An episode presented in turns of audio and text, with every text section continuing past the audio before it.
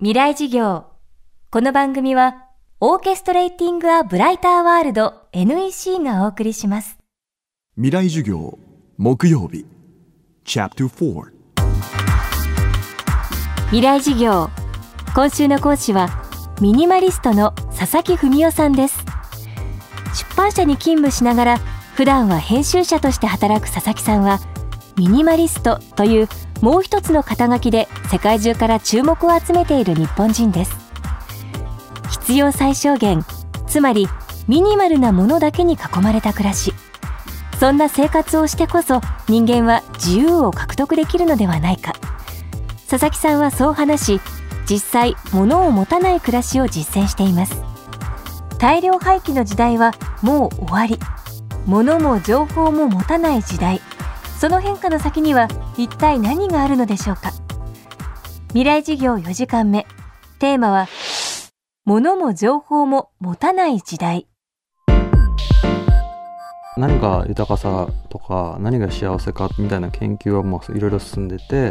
まあ、それが収入でもないし国家の GDP でもないしっていうものはもう本当に明らかになってきてるんでそれまあ少しずつ伝わるようになってきていると思うんですけどね。ミニマリストがこう皆さんに広がった原因はそこの一つもあるかなと思っていてやっぱ物を買うのも新しいものを買うのもどこかみんな疲れてるんじゃないかなと思うところがあるんですよね。うん、でそれが物を買ったりそれをたくさん集めることが幸せにつながらないっていう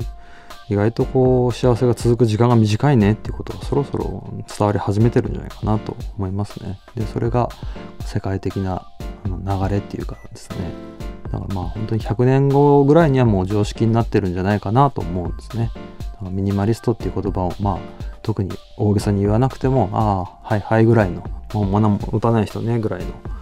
うん、当たり前の価値観の一つになってるんじゃないかなとは思うんですけどね。本の中でも人間はこう5万年前から変わってないハードウェアだというふうに書いてあるんですけど、まあ、10万年前からも変わってないとも言われたりしていてなんでこうものもとにかく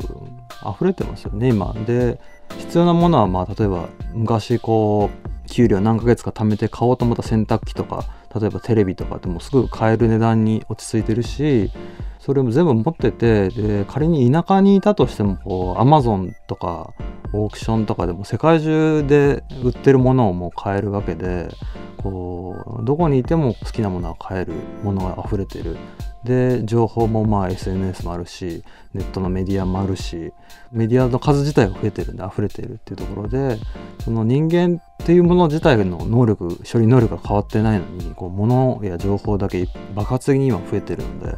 そこをもう今たくさんありすぎるものを減らすっていうのはまあなんか一つのキーワードなんじゃないかなと思いますけどね。あとは本当にあれですねこう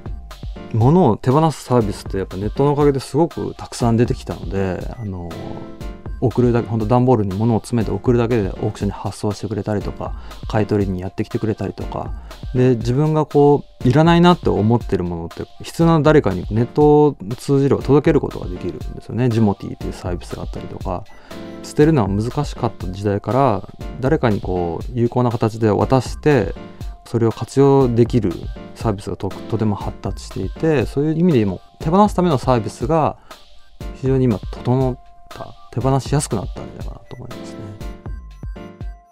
身の回りのものを減らしていくと増えていくことの方が大きいと佐々木さんは言います。高校生にもミニマリストがいるそうです。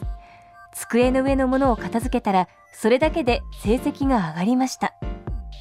でもやっぱりあれなんですよね。物を減らしていって自分にぴったりなものとか見つけるのってこう時間がかかるしどうしても試行錯誤が本当に必要なものなんですよね。一発で何か買ってああこれ自分にぴったりだったっていうことは少ないと思うんで僕もあらゆることを買って失敗してやっぱ少しずつ学んでいったりとかですね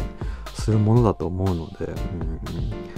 とにかく試行錯誤をしていろいろ考えるよりいろいろやってみるみたいなことをが大事なんじゃないかなと思いますね。物を買う時もね、カタログをずっと眺めてる時間があったらやっぱり買ってみてね、失敗するのもいいかもしれませんしね。ただ物より経験の方がこう、喜びが長続きするっていうのは、まあ、言われてますし、僕も実感してることなので、あのいろいろね若い時は僕もおしゃれしたかったりとか物買い集めたりとか当然したので物は素敵だなと思うのは本当わかるんですけども、まあ、経験っていうことを重視していくと若い人でもいるんですね。20代のミニ大学生のミニマリストとか、まあ、羨ましいなと思って本当にこう経験を大事にしていろんなところ行動してうん、どうどういう大人になるのかなって僕からするとこの30代半ばとかでこうそういう風に切り替えた人からするとすごく羨ましくて。で高校生のミニマリストとかもいてなんか机の上を片付けたら成績上がりましたみたいなことを言ってくれたりしてて減らすと何かが増えることもある。で減らすメリットみたいなことは今まであまり教えられてないと思うんですけど。減らすことでもいいことがたくさんある。そのためにはまあ試行錯誤も必要だと思うのでまあどんどん行動してほしいですね。未来授業。今週の講師はミニマリストの佐々木文夫さんです。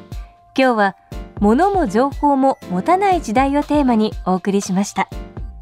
来週は7本指のピアニスト西川五平さんの講義をお届けします。